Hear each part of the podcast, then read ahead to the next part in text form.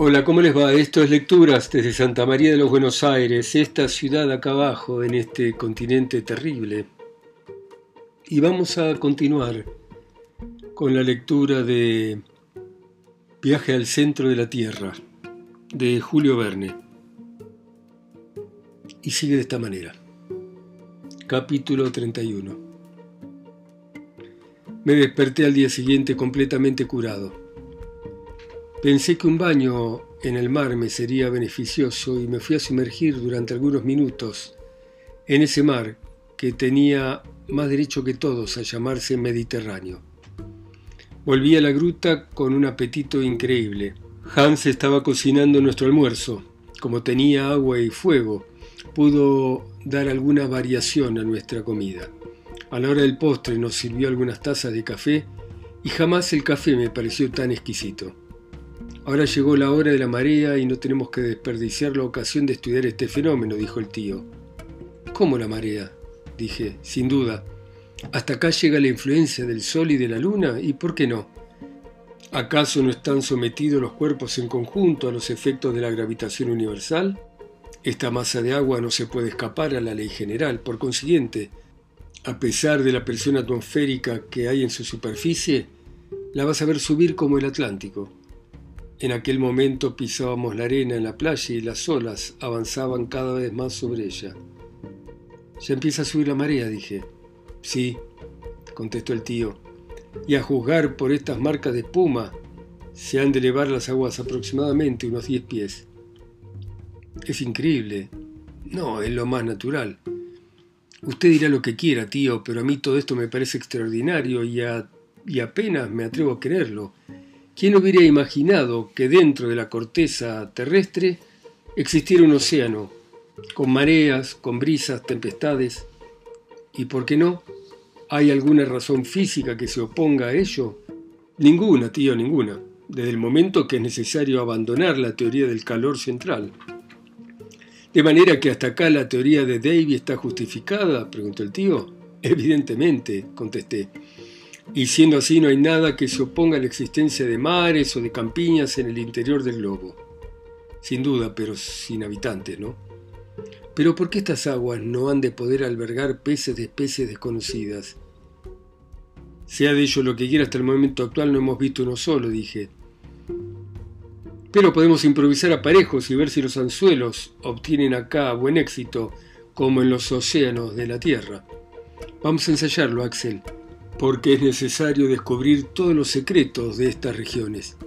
Pero ¿dónde estamos? Porque hasta ahora no le hice esta pregunta que sus instrumentos tienen que contestar. A ver, estamos horizontalmente a 350 leguas de Islandia, contestó el tío. ¿Tan lejos? Tengo la seguridad de no haberme equivocado en 500 tuesas. ¿Y la brújula sigue indicando hacia el sudeste, tío? Sí, con una inclinación occidental de 19 grados y 42 minutos, igual que en la superficie de la Tierra. Respecto a su inclinación hay un hecho curioso que observé.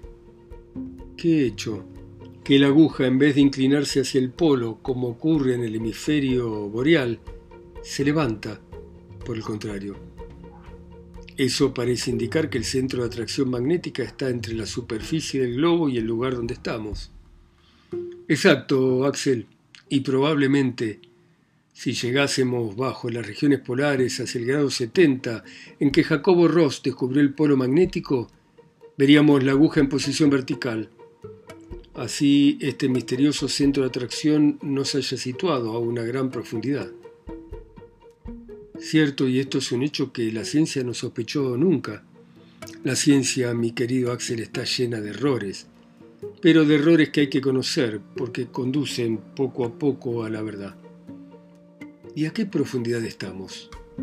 A una profundidad de 35 leguas. De esa manera, observé, si estudiamos atentamente el mapa sobre nuestras cabezas, tenemos la parte montañosa de Escocia, donde están los montes Grampianos, cuyas cimas cubiertas de nieve se elevan a una altura increíble Sí, la carga es algo pesada, respondió el profesor con una sonrisa, pero la bóveda es sólida. El sabio arquitecto del universo La construyó con buenos materiales y jamás hubieran podido los hombres darle estas dimensiones. ¿Qué son los arcos de los puentes y las bóvedas de las catedrales al lado de esta nave de tres leguas de radio, bajo la cual puede haber un océano con todas sus tempestades? No, no temo, por cierto, que el cielo pueda caerse encima de nuestras cabezas. Y ahora dígame, tío, ¿qué proyectos tiene? ¿No piensa usted regresar a la superficie de la Tierra? ¿Volver? ¡Qué disparate! Por el contrario, tenemos que seguir nuestro viaje, ya que hasta ahora todo nos ha salido tan bien. Sin embargo, no veo el medio de penetrar por debajo de esta llanura líquida. Te imaginas, sobrino, que no me voy a tirar de cabeza a ella, ¿no? Pero si los océanos no son, propiamente hablando, más que lagos, porque están rodeados de tierra, con mayor razón lo es este mar interior que está rodeado por un macizo de granito. Eso no cabe duda. Bueno, entonces en la orilla opuesta tengo la seguridad de que vamos a encontrar nuevas salidas. ¿Y qué longitud le calcula usted a este océano, tío? Treinta o cuarenta leguas. Ah, exclamé yo, sospechando que este cálculo bien podía ser inexacto. De manera que no hay tiempo que perder y mañana nos haremos a la mar.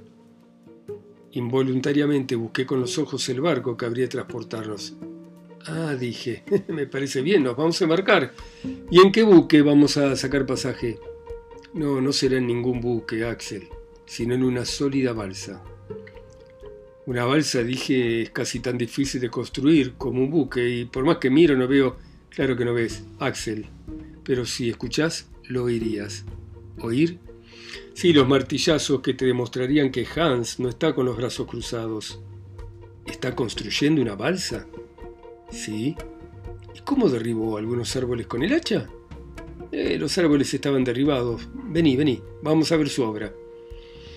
Después de unos 15 minutos de marcha, descubrimos a Hans trabajando al otro lado del promontorio que formaba el puerto natural y con gran sorpresa mía contemplé sobre la arena una balsa medio terminada, construida con vigas de una madera especial y un gran número de maderos de curvas y de ligaduras de toda especie que cubrían el suelo, había allí para construir una flota entera. ¿Qué madera es esta, tío? dije. Son abedules, pinos, abetos y todas las especies de coníferas de los países septentrionales mineralizadas por la acción del agua de mar. ¿Eso es posible? La llaman Sulterbrander o madera fósil. Pero entonces deberán tener, siendo lignitos, la dureza de la piedra y no podrán flotar. A veces pasa eso, dijo el tío. Hay maderas de estas que se convierten en antracitas, pero otras como las ves todavía no han experimentado un principio de fosilización, ya vas a ver. Y acompañando la acción a la palabra, tiró al mar uno de aquellos trozos de madera, el cual después de sumergirse, volvió a subir a la superficie donde flotó movido por las olas. ¿Te convenciste? preguntó mi tío. Convencido principalmente de que todo lo que veo no se puede creer. Al día siguiente, al anochecer, gracias a la habilidad de Hans, estaba terminada la balsa, que medía 10 pies de longitud por 5 de ancho. Las vigas de Surterbrander, amarradas unas a otras con cuerdas, ofrecían una superficie sólida y una vez lanzada al agua, la embarcación improvisada flotó con tranquilidad sobre las olas del mar de Lidenbrock. Capítulo 22.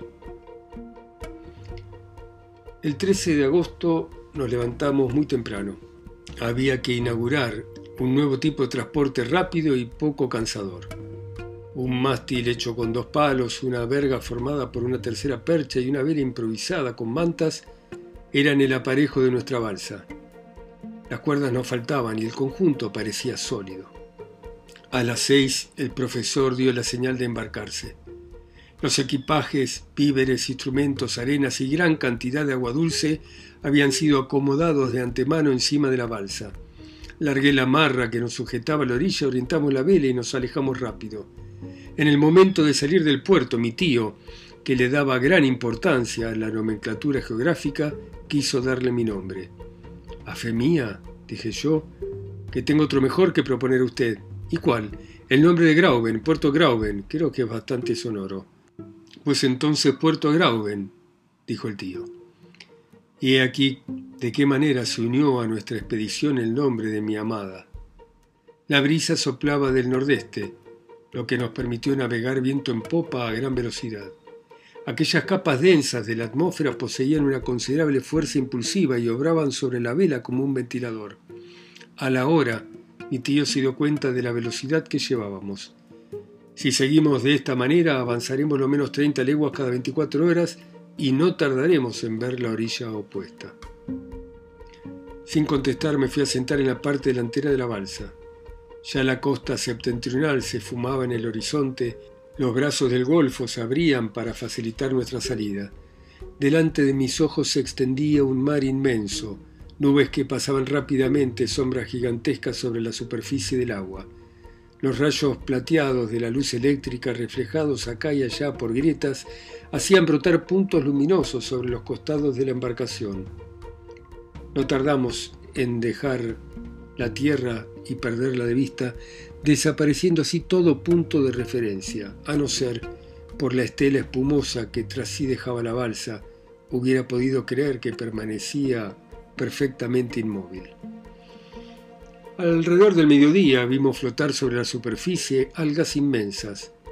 Conocía el poder de esas plantas que se arrastran a una profundidad de más de 12.000 pies sobre el fondo de los mares y se reproducen bajo una presión de 400 atmósferas formando bancos considerables que pueden detener la marcha de los buques. Pero creo que jamás vi algas tan gigantes como la del mar de Lidenbrock. Nuestra balsa pasó al lado de ovas de 3.000, 4.000 pies de longitud, inmensas serpientes que se prolongaban hasta perderse vista.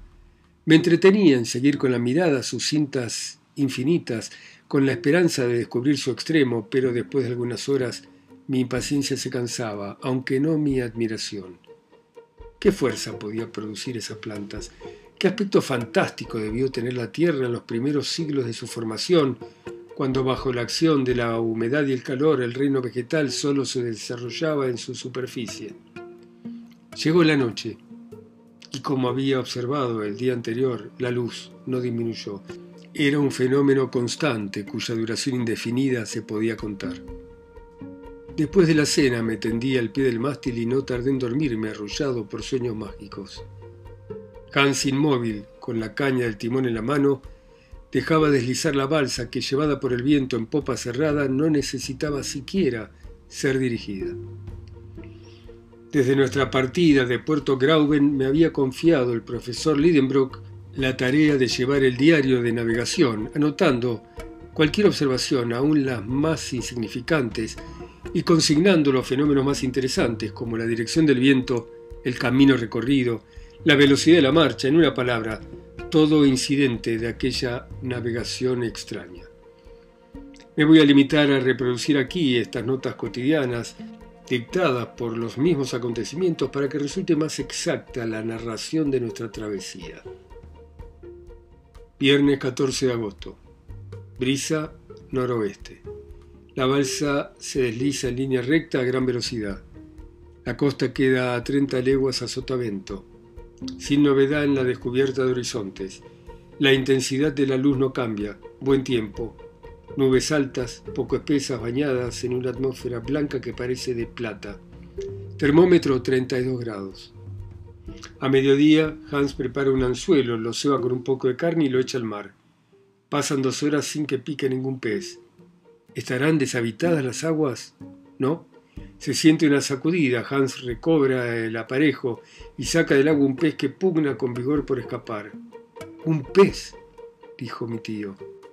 Un rodaballo, digo a mi vez. Un rodaballo pequeño. El profesor Lidenbrock examina la cabeza del animal y no es de mi misma opinión. Este pez tiene la cabeza chata, redondeada y la parte anterior del cuerpo cubierto de placas óseas.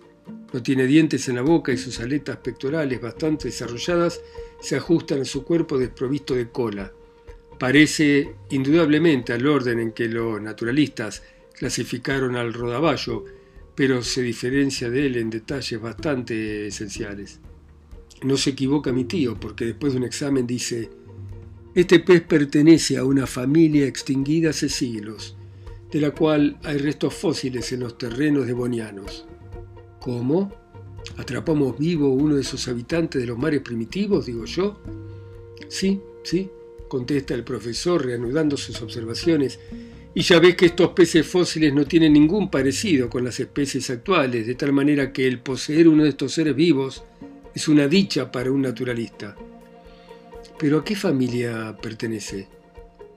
al orden de los ganoideos, familia de los cefalospidos, género, ¿lo dirá usted? Género de los pterictis, lo puedo afirmar, pero estos ofrecen una particularidad que dicen que es privativa de los peces de aguas subterráneas. ¿Cuál? pregunté.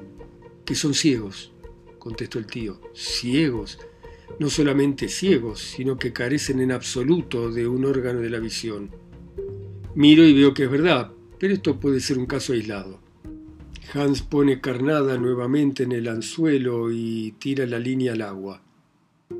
En este océano debe abundar la pesca de un modo extraordinario, porque en dos horas obtenemos una gran cantidad de terictis y de otros peces, pertenecientes a otra familia extinguida, los diptéridos, pero cuyo género mi tío no puede determinar. Ninguno tiene aparato de la visión. Esta pesca inesperada renovó ventajosamente nuestras provisiones. Parece demostrado que este mar solo contiene especies fósiles en las cuales los peces, los mismos que los reptiles, son tanto más perfectos cuanto más antigua es su creación. Tal vez encontremos alguno de estos saurios que la ciencia ha sabido rehacer con un fragmento de cartílago de hueso. Tomo el anteojo y miro el mar, está desierto.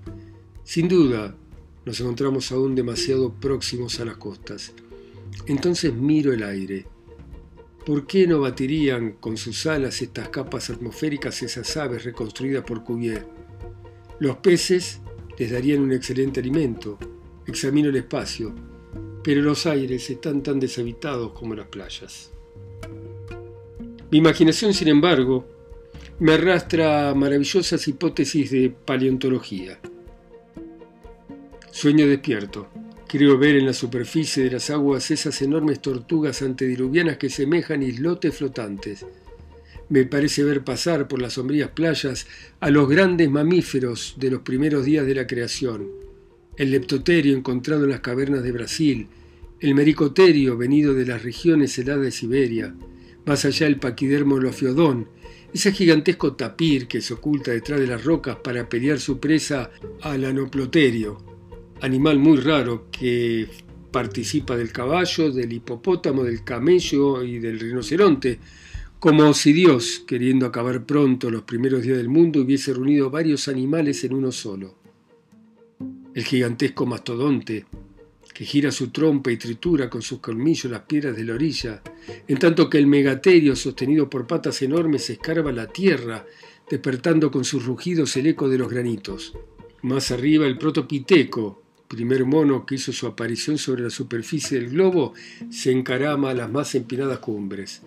Más alto todavía el pterodáctilo, que se desliza como un enorme murciélago sobre el aire comprimido. Por último, en las capas superiores, las últimas, aves inmensas más potentes que el casuar, más grandes que el avestruz, despliegan sus amplias alas como el cóndor y van a dar con la cabeza contra la pared de la bóveda de granito. Todo este mundo fósil está en mi imaginación. Me remonto a las épocas bíblicas de la creación mucho antes de que naciera el hombre, cuando la tierra incompleta aún no era suficiente para éste.